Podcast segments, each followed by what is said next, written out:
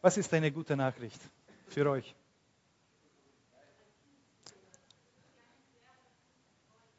Genau, genau. Oder? Ich habe es nicht gehört. Nochmal du. Was, was mich frei macht. Was mich freut. Entschuldigung. Ich bin Orchestermusiker, höre schwer, weißt du. Was ist eine gute Nachricht für euch? Dass ich am Ziel komme.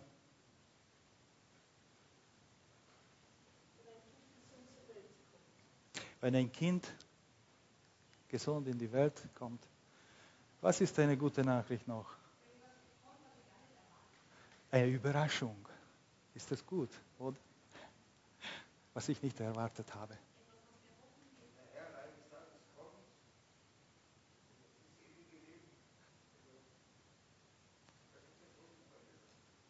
Ja. Wie, wie war das nochmal, Hannelore? Etwas, was uns Hoffnung gibt. Genau. Es gibt so viele schlechte Nachrichten in der Welt. Wir lesen die Zeitungen, die, der Fernseher ist ein, langsam ein Horrorshow geworden. Also es gibt doch immer wieder auch gute Nachrichten. Tut mir leid. Carolina, darf ich dich bitten, dass du für mich ein Glas Wasser mitnimmst? Mein Mund ist sehr trocken. Sorry. Ich habe wieder vergessen mitzunehmen. Wir Christen glauben, dass die Bibel eine frohe Botschaft ist, eine gute Nachricht ist. Und warum sagen wir das? Wir sagen es deswegen, weil die Bibel uns grundsätzlich einen Gott vorstellt, der zwei Hauptinteressen hat. Das eine ist Leben schenken, das andere ist Leben retten. Das ist Dafür schlägt das Herz Gottes. Leben schenken, Menschenleben schenken und Menschen retten. Danke, danke, ich nehme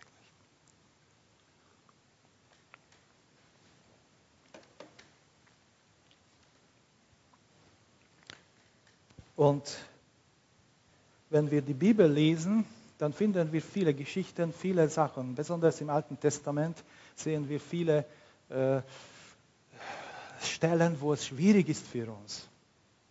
Aber wenn wir so viel Blutvergießung und so viel Gericht, aber wenn wir mit dieser äh, Perspektive die Bibel anschauen können, dass es eigentlich darum geht, Gott geht es eigentlich darum, dass er Menschen Leben schenkt, Leben geschenkt hat und er versucht, diese Menschen, die von ihm weggelaufen sind, wieder zu gewinnen, wieder retten. Und äh, das ist äh, in der Bibel immer wieder im Alten Testament das Bild, das Volk Gottes verlässt Gott, kommt in Not, in Schwierigkeiten, schreit zu Gott und sagt, Gott, hilf uns, wir brauchen dich. Und dann kommt Gott und rettet sein Volk. Und dann kommt wieder, sie vergessen Gott. Es geht ihnen gut. Alles ist wieder so dahin. Äh, wir brauchen jetzt Gott nicht, denken sie. Und dann gehen die Jahre. Und ohne dass sie es merken, rutschen sie wieder in eine Not hinein. Nicht, alles, nicht auf einmal, sondern so Stück für Stück. Und dann schreien sie wieder zu Gott, dass sie in die Schwierigkeiten sind. Und dann kommt Gott und rettet. Und das macht er so, dass er immer einen Retter auswählt. Zum Beispiel schauen wir mal die, die, äh, das Buch der Richter. Da kommt ein, äh, ein, ein Richter und, und, äh, und schafft Befreiung des Volkes. Und alle sind happy. Und dann gehen sie alle wieder auf ihren Weg wie, wie es heißt, das war eine Zeit, wo jeder machte, was er wollte in der Bibel. Aber Gott rettet. Und wir dürfen es nicht vergessen, dass es gibt viel äh, Blut drin und viel Gericht. Aber wir können nicht äh, Rettung ohne Gericht vorstellen. Die zwei, die gehört zusammen. Es ist nicht anders möglich. Das sehen wir immer wieder in der Bibel. Dass der eine Seite, das Volk Gottes, das auserwählte Volk Gottes, wird gerettet und das Gericht trifft die, das Volk, der das ausführt. Diese äh, Sklaven, die Sklavenhalter, die, die Bedränger, die Schwierigkeiten machen das Volk Gottes. Und das ist nicht, weil Gott die Menschen nicht lieben würde. Für Gott ist jeder Mensch wichtig. Jeder, auch die Ägypter, auch die Philister. Aber er muss sich irgendwie definieren für die Menschen und zeigen, Menschen, ich bin der Herr, ich bin Gott. Und wir können nicht alles machen, was wir wollen, tun und lassen. Es gibt Gericht und es gibt Gnade. Und wir sehen, denkt an Rahab, denkt an, an äh, äh, jetzt fällt mir nicht ein, an, zum Beispiel, er war eine, eine äh, Außenstehende, aber sie, ist, sie war eine Außenstehende von, von dem Volk Gottes. Sie hat nicht zum Volk Gottes gehört. Sie, waren, sie war eine Heide. Aber sie hat erkannt, dass das Gott Israel ist der lebendige Gott und ist zu ihnen gestanden und sie ist in den Register, also die äh, von Jesus hineingekommen. Sie wurde ein Teil von der Retter. Ist es, ist es nicht? Da sieht man die Gnade Gottes. Wenn jemand sich auf diese Gnade einlässt, dann Gott nimmt jeden und jeden Einzelnen. Das ist wichtig zu sehen, weil wir lesen die Bibel und, und da denken wir, ja, der eine hat geschlagen und der andere hat geliebt. Und dann haben wir das Gefühl, ja, Gott ist so, so anders wie im Neuen Testament. Im Neuen Testament liebt jeder und im Alten Testament ist, ist so blutige Gerichte. Nein, Gott bringt sein Gericht auch immer stufenweise. Nicht sofort schüttet alles zu, sondern, sondern wie bei der zehn Plage sehen wir. Zuerst nur eine, damit die Menschen anfangen zu denken, hallo, hallo, hier bin ich. Ich bin der Herr. Ich bin der Gott, der die, das Leben bestimmt. Aber sie haben nicht gehört. Der Pharao hat nicht gehört. Beziehungsweise er hat gesagt, rettet mich.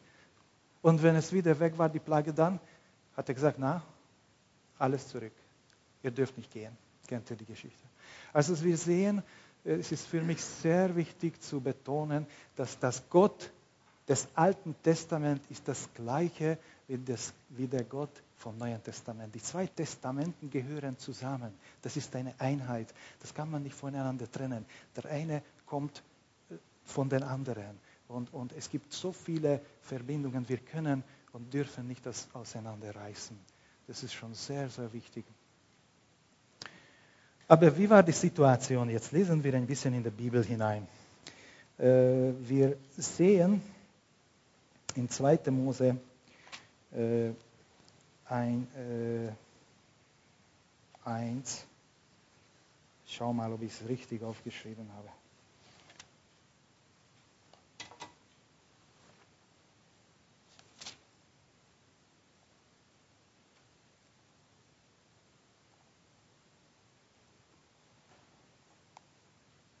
Dann waren Josef und seine Brüder gestorben. Von ihren ganzen Generationen lebte niemand mehr. Aber ihr Nachkommen, die Israeliten, waren fruchtbar und vermehrten sich. Sie nahmen Überhand und wurden so zahlreich, dass sie das Land füllten. Könnt ihr noch an diese Verheißung erinnern? Gott hatte eine Verheißung Abraham gegeben. Du wirst ein Mann sein von vielen Völkern. Und viele, viele, viele Jahre ist nichts passiert. Dann kam ein Sohn, ein einziger. Wo sind die Völker? Hier, jetzt sehen wir. Es ist schon viele Jahre vergangen, aber trotzdem, was Gott verspricht, er hält es ein. Da kann Ägypten ein neuer König an, die Macht, an die Macht, der von Josef nichts mehr wusste. Er sagte zu seinen Leuten, die Israeliten sind so zahlreich und stark, dass sie uns gefährlich werden. Wir müssen etwas unternehmen, damit sie nicht noch stärker werden. Sie könnten sich sonst im Kriegsfall auf die Seite unserer Feinde schlagen, gegen uns kämpfen und dann aus dem Land fortziehen. Die Ägypter setzten deshalb Aufseher ein, um die Israeliten mit Fronarbeit unter Druck zu halten. Die Männer mussten für den Pharao die Vorratsstädte Pithom und Ramses bauen. Aber je mehr man die Israeliten unterdrückte, desto zahlreicher wurden sie und desto mehr breiteten sie sich aus. Denn Ägypten wurde das unheimlich.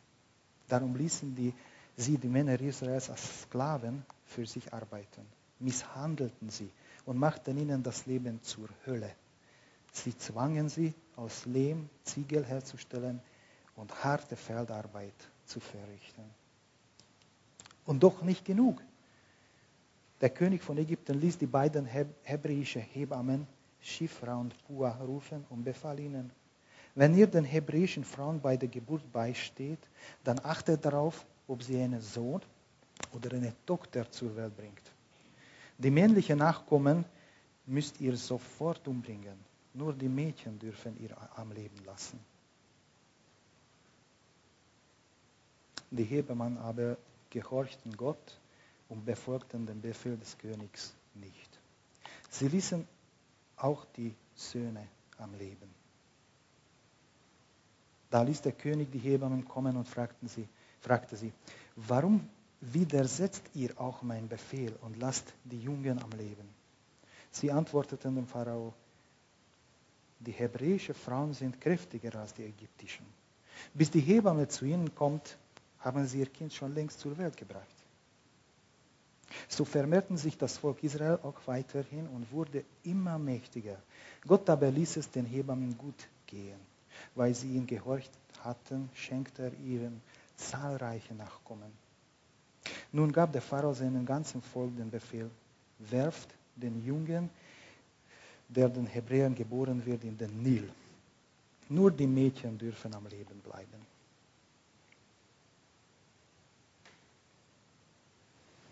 Also wir sehen, dass das Volk Israel in Ägypten zu einem großen Volk geworden ist aber sie wurden dort Sklaven, gefangen. Und das genügt nicht. Sie, das Leben wurde ihnen sehr, sehr erschwert und äh, sie wurden geschlagen. Und zum Schluss, wie wir gelesen haben, der Pharao wollte eigentlich dieses Volk ausrotten. Die Jungen müssen sterben. Das ist die Situation, wo wir jetzt sind im 2. Mose, Mose, 2. Buch Mose. Und ich lese in Kapitel 3, 7 bis 9, beziehungsweise von 1. Mose hütete die Schafe und Ziegen seiner Schwiegervater Jitro, des Priesters von Midian. Als er die Herde tief in die Wüste hineintrieb, kam er eines Tages an den Gottesberg, den Horeb. Dort erschien ihm der Engel des Herrn in einer lodernden Flamme, die aus einem Dornbusch schlug. Und, von, und dann spricht Gott mit ihm. Und ab sieben lese ich weiter. Sagte der Herr, ich habe genau gesehen, wie mein Volk in Ägypten unterdrückt wird.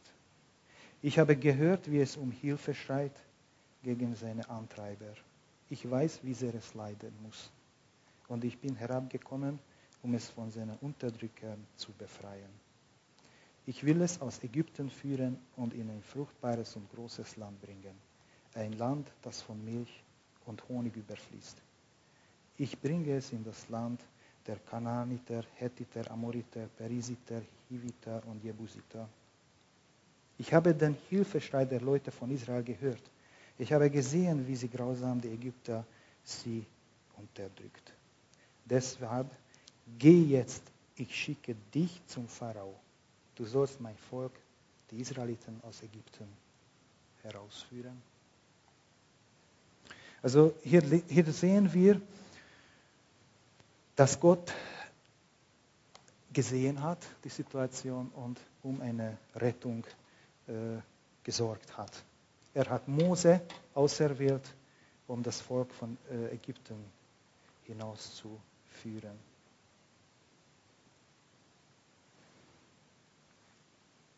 Alten Testament und äh, in der Bibelanfang lesen wir, es gibt einen Satz, gleich nach dem Sündenfall. Adam, wo bist du? Gott sucht den Menschen. Gott sucht dich und Gott sucht mich. Du kannst vielleicht den Namen dazu sagen. Paul, wo bist du? Gott möchte uns fragen, wo stehe ich? Wo bin ich? Wo, wo bin ich hineingekommen? Das Volk Israel Sklaven geworden in Ägypten. Und das ist mit uns auch nicht anders als Menschen geworden. Wir sind gefangen geworden von der Sünde. Und das erben wir von unseren Eltern und nehmen wir mit für unser ganzes Leben. Und wir brauchen einen Retter.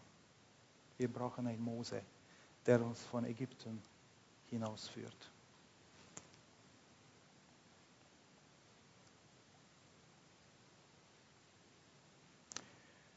Es gibt eine Geschichte, das ich euch vorlesen möchte. Ein Beispiel, eine gute Nachricht.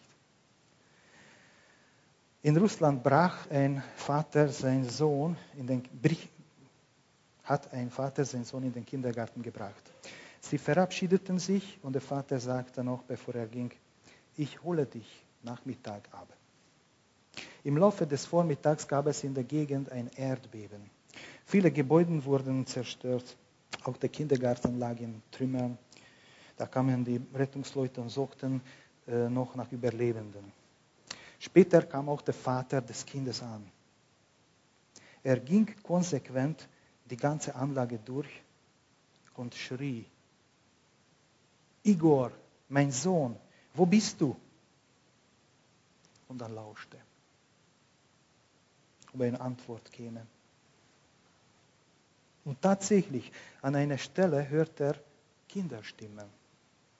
Ja, hier sind sie, schreit er zu den anderen. Sie schmeißt die Steine und Trümmer mit allen seiner Kraft und merkte dabei gar nicht, dass seine Hand blutig geworden ist. Nach einer Stunde konnten sie alle Kinder herausholen. Eine Rettung. So ist es auch mit uns. Gott ruft uns, Gott ladet uns ein und sagt, mein Kind, wo bist du? Ich will dich retten. Ich will dich zu mir holen. Und ich will dich eine Rettung äh, anschaffen. Ich weiß nicht, wo du heute stehst. In welches Zustand, in welcher Situation bist du? Wisst ihr, Ägypten ist damals ein geografischer Ort gewesen. Ganz konkret, das gibt es auch heute noch. Aber wir können es so sehen, dass es ein geistlicher Zustand ist, wo wir uns befinden. Ägypten ist die Gefangenschaft. Ägypten ist der Ort, wo keine Hoffnung gibt. Ägypten ist, wo keine Perspektiven gibt. Ägypten ist, wo es Zwang ist, wo es Druck ist, zwanghaftes Handeln, zwanghaftes Denken. Einfach, ich muss, ich kann nicht anders. Das ist Ägypten. Und habt ihr das nicht erlebt in eurem Leben? Ihr möchtet etwas ändern, aber ich habe nicht die Kraft. Ich müsste mich äh, doch anders verhalten, anders reden. Ich, ich will eigentlich diese Sache nicht tun. Aber irgendwas in mir zwangt mich dahin. Ich bin nicht frei. Das ist Ägypten. Das ist Gefangenschaft. Und wir sind alle, bevor wir Jesus angenommen haben, von ihm befreien lassen, sind wir ein Gefangener der Sünde. Aber kennt ihr das? Kleinigkeiten. Ich setze mich zum Mittag zum Tisch oder zum Frühstück und bin sehr hungrig und, und, und ich muss sofort essen. Schnell, schnell. Und, und dieses, dieser Drang ist so stark. Und ich denke, ja hallo, ich habe doch gar nicht Danke gesagt. Aber ich, ich esse schon. Dieses, das ist vielleicht eine Kleinigkeit, aber vielleicht kennt ihr solche, solche Zwänge oder ich will das nicht an, ich will das nicht anschauen. Ich weiß, dass es nicht gut ist, aber irgendwas in mir ist drin und, und ich mache doch, obwohl ich weiß, nein, das ist nicht gut. Das ist nicht gut für mich. Wir sind in dieser Spagat drinnen. Und wie hat das Paulus so schön zum Ausdruck gebracht in der Römer, Römerbrief? Lesen wir das vor.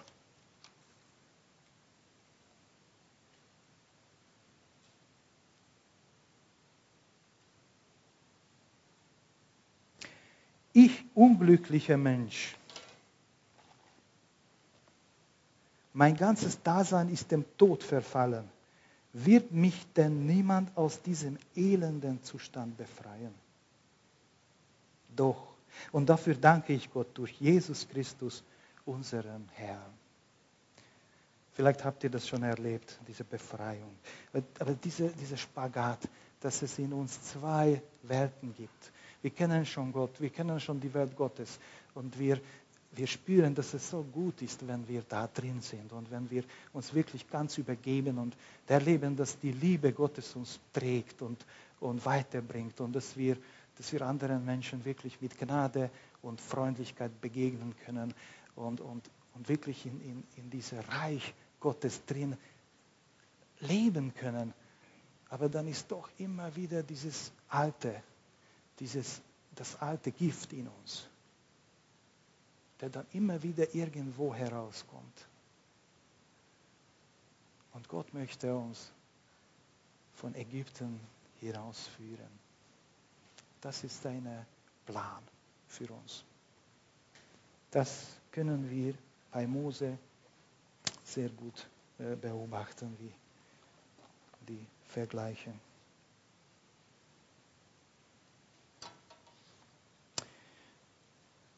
Und wie ist es gegangen? Ich möchte ein, äh, das Passalam nur ganz kurz äh, anschneiden. Das ist in der 2. Mose 12. Wenn jemand mitlesen möchte, 2. Mose 12 ab 1. Der Herr sagte zu Mose und Aaron, als sie noch in Ägypten waren, dieser Monat soll für euch der Beginn des Jahres sein. Sagt der ganze Gemeinde Israel, dass jeder Familienvater am zehnten Tag des Monats für seine Familie ein Lamm auswählt. Das Tier muss einjährig und männlich sein und darf keinen Fehler haben. Ihr könnt ein Schaf oder ein Ziegenböckchen nehmen. Das Tier wird bis zum 14. Tag des Monats von der übrigen Herde gesondert gehalten. Gegen Abend schlachten dann alle Familien in der ganzen Gemeinde ihr Lamm. Von dem Blut nehmen sie etwas und streichen es an die beiden Türpfosten und den oberen Türbalken der Häuser, in denen sie das Mahl halten. Sie braten das Lamm am Feuer und essen es in derselben Nacht, zusammen mit ungesäuertem Brot und bitteren Kräutern.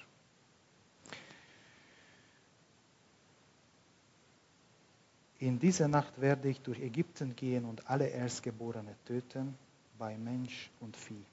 An alle Göttern Ägypten werde ich mein Gericht vollstrecken, ich, der Herr. Eure Türen aber sollen durch Blut bezeichnet sein. Überall, wo ich diese Blut sehe, werde ich vorübergehen und so werde ich verschont, werdet ihr verschont bleiben, wenn ich strafend durch den ganz Ägypten gehe.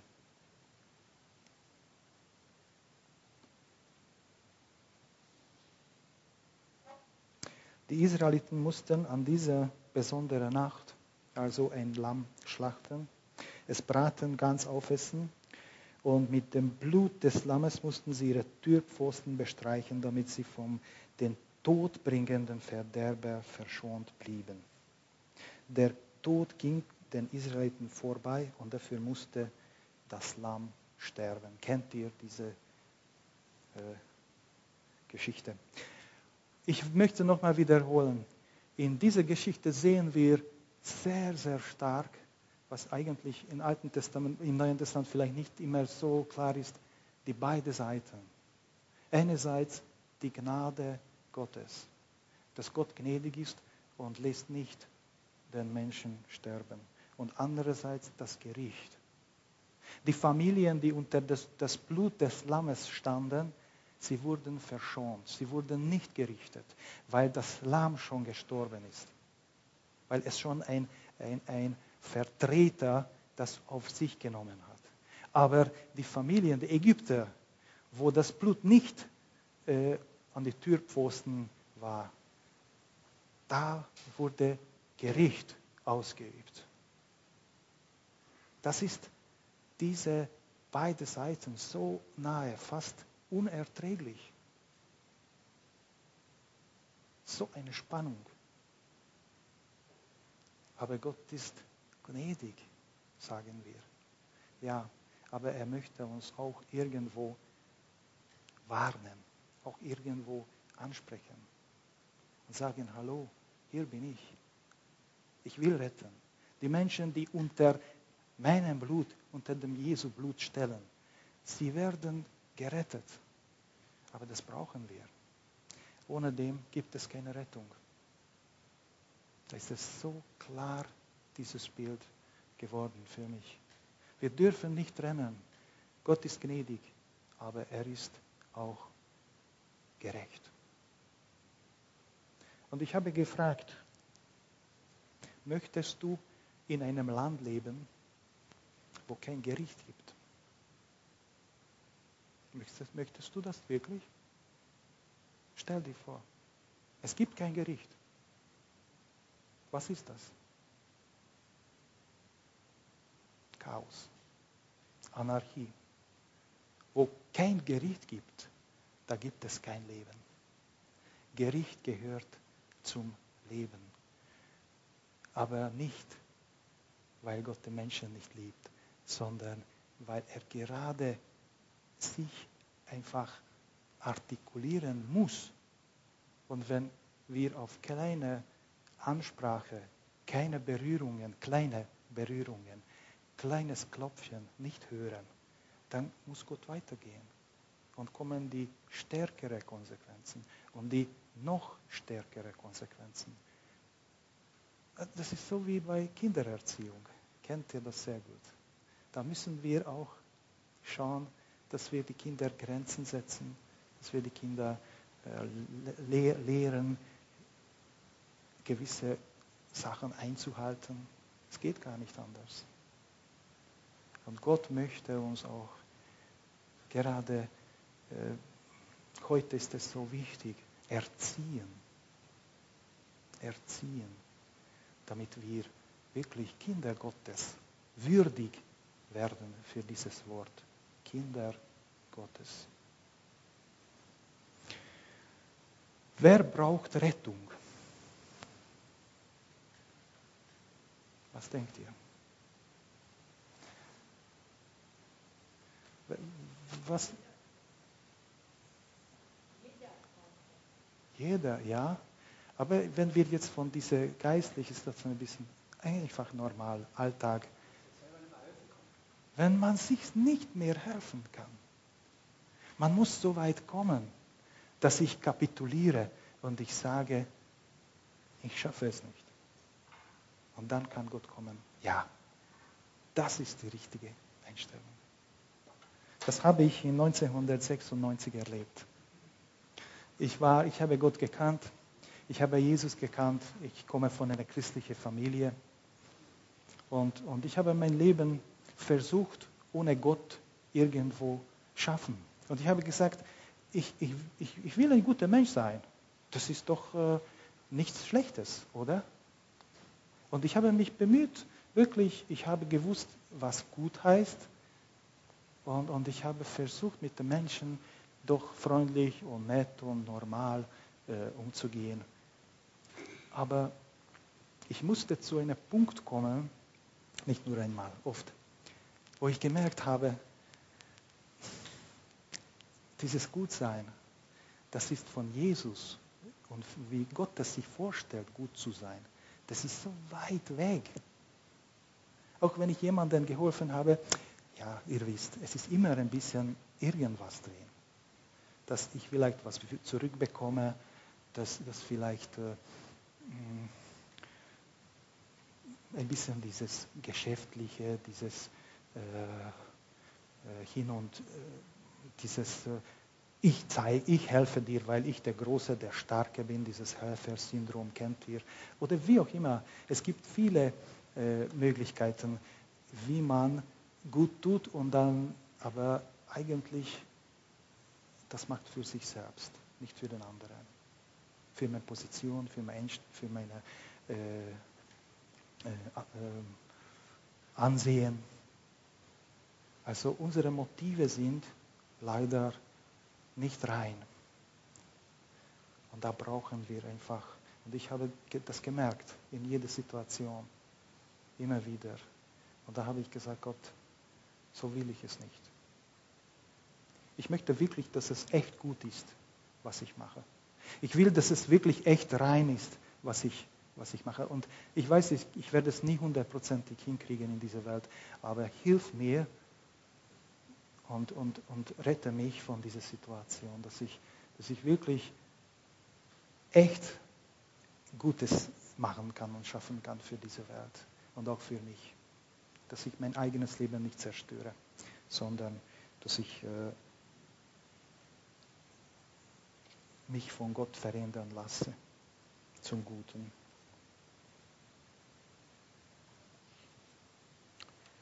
Und dazu äh, möchte ich euch auch einladen, jeder, der vielleicht das, diesen Schritt noch nicht gemacht hat. Äh, Ägypten ist ein Bild für die Gefangenschaft. Und, und wenn wir für Jesus eine Entscheidung getroffen haben und treffen, dann heißt es, wir kommen von Ägypten hinaus.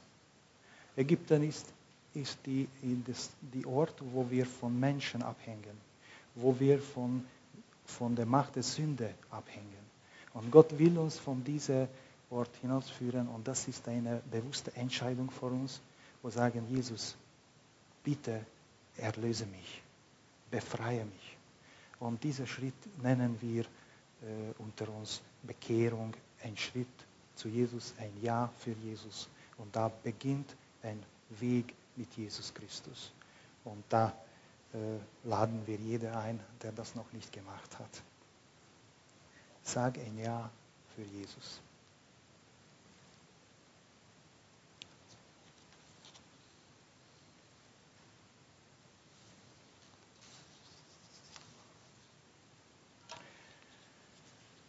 Es, äh, wir sind oft ungeduldig, das habe ich schon ein bisschen erwähnt. Äh, der Plan Gottes ist, also andersrum, hätte Mose nicht machen können, dass er gesagt hätte, ging zu Pharao und sagt, Pharao, machen wir ein Geschäft. Gib uns ein bisschen mehr Fleisch. Gib uns wöchentlich einen Feiertag, dass wir das Leben nicht so hart macht. Gib uns äh, ja, Zwiebel. Gib uns ein bisschen mehr mm, Luxus und dann, dann wird es uns gut gehen. Es gibt so eine, ich habe mir so formuliert wie eine Komfortsklaverei.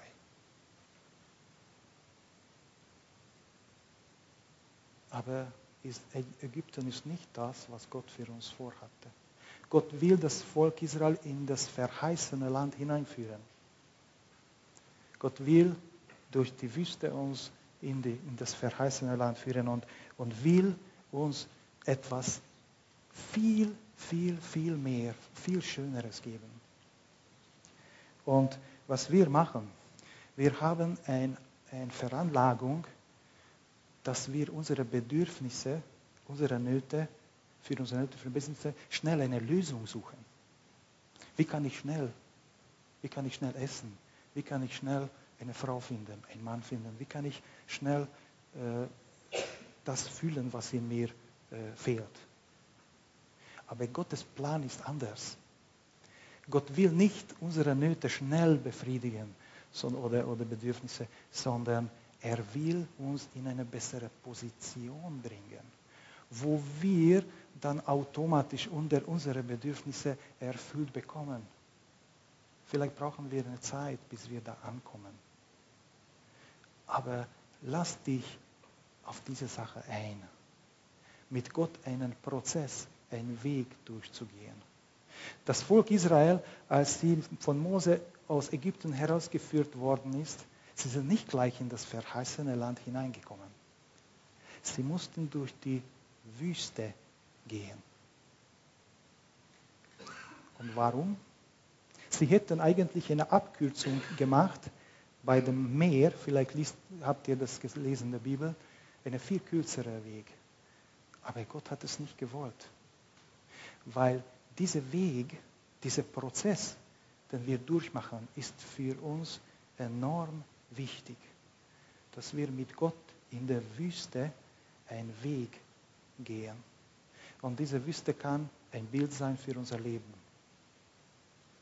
für unser Lebensweg, wo wir durch müssen. Und was interessant ist, das Volk Israel ging durch die Wüste gemeinsam. Gemeinsam gingen sie durch. Das ist ein wichtiges Bild. Wir denken sehr stark individualistisch über das Heil. Wir denken oft, ich und mein Gott. Und das passt. Aber wir sehen in diesem Bild, die Israeliten, die in Ägypten geblieben sind oder in der Wüste geblieben sind, was ist mit ihnen passiert? Sie sind alle sicher umgekommen. Sie wären umgekommen, wenn sowas gäbe. Ich lese die Bibel nicht, dass es passiert ist. Aber wie oft passiert es mit uns auch vielleicht? Evangelikale Gemeinde, wiedergeborene Christen oder andere Gemeinden, dass Menschen, Christen in Ägypten zurückgehen, dass sie in der Wüste stehen bleiben.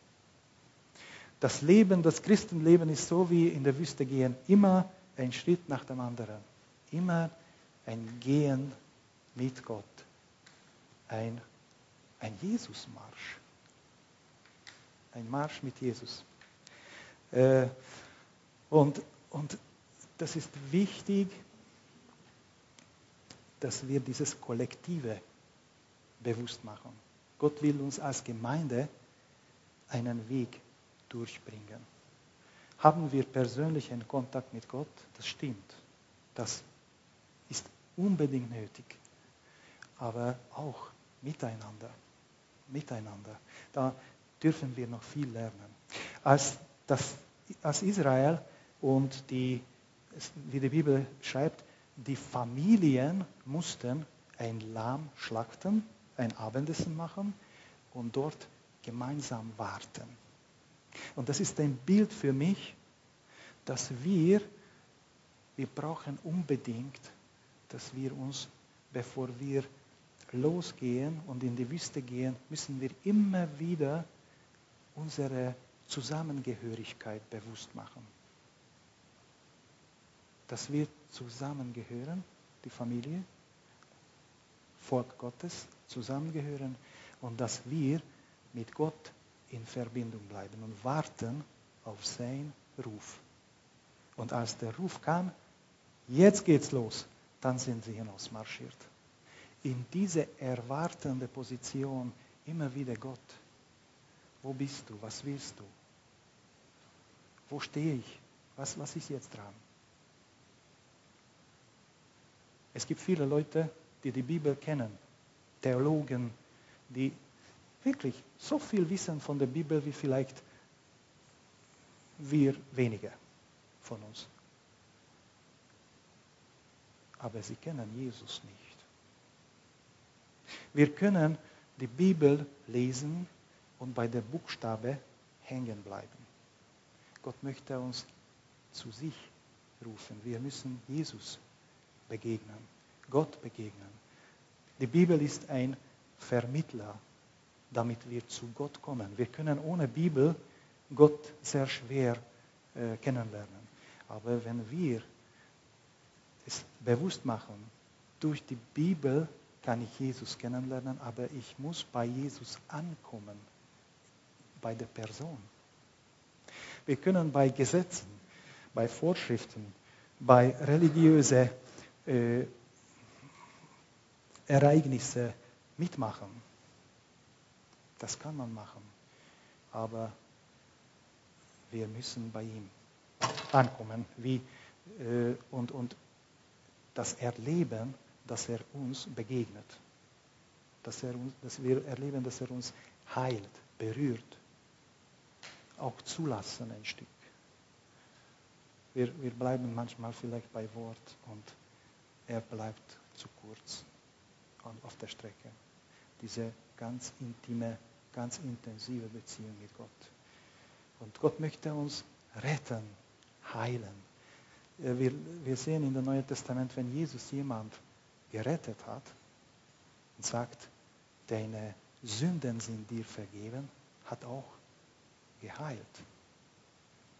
Bei ihm war es so, sehr oft, meistens. Also unsere Rettung insgesamt beinhaltet das gesamte Errettung des Menschen. Aber es hat drei Aspekte.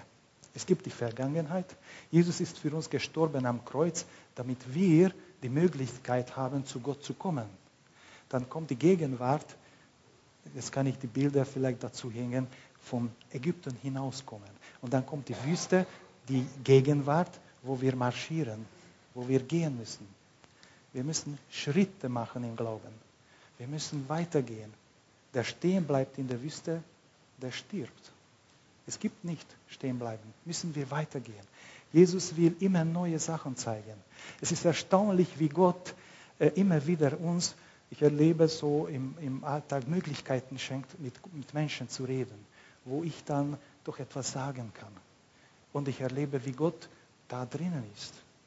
Oder ich lese die Bibel und das verändert mich.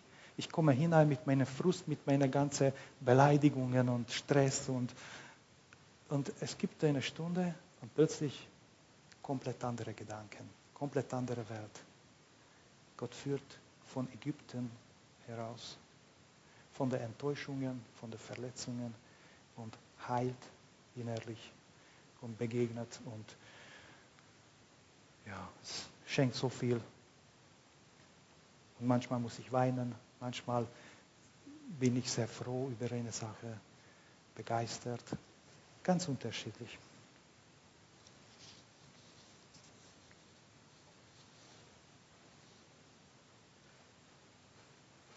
Eine Kindergeschichte muss ich noch erzählen. Die Familie Jefferson hatte einen Autounfall gehabt. Mike, der jüngere Bub, wurde schwer verletzt. Er hat Blut gebraucht. Danny, der größere Bruder, also sie waren kleine Kinder, hatte das gleiche Blutgruppe wie Mike. Der Vater saß zu Danny und erklärte ihm, warum diese Blutabnahme notwendig ist und wie schön wird es für Mike zu sein, dass er wieder gesund werden kann und leben kann. Nach einem längeren Nachdenken sagte Danny, zwar sehr ernst, aber gut.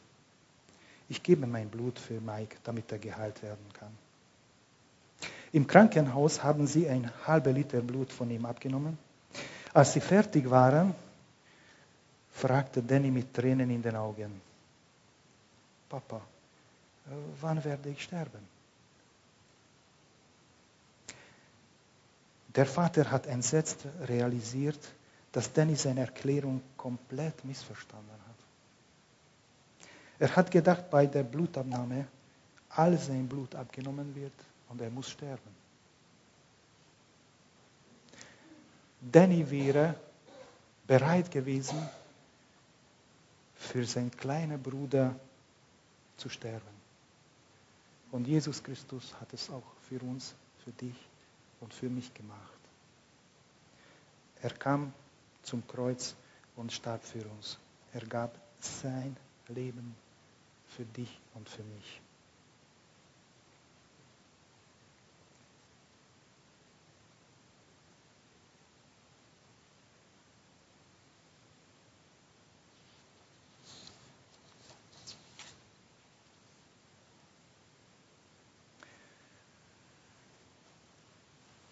Und möchte ich die erste Geschichte noch abschließen.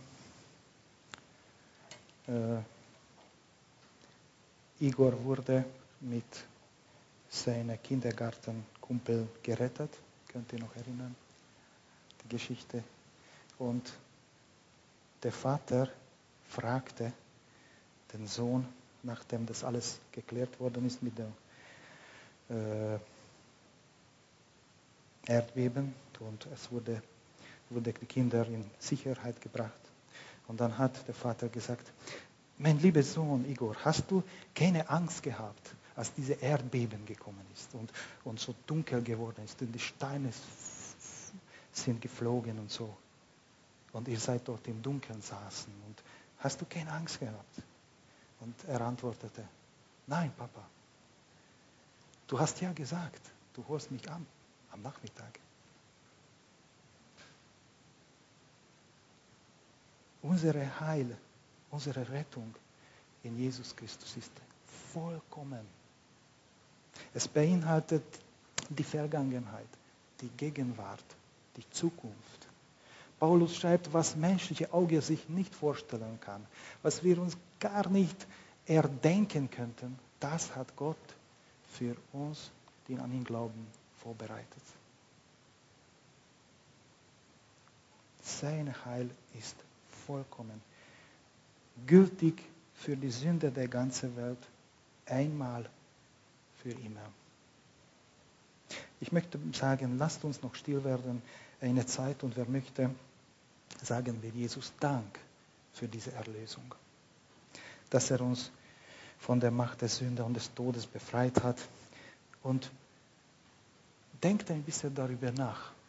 Was ist Ägypten heute für mich?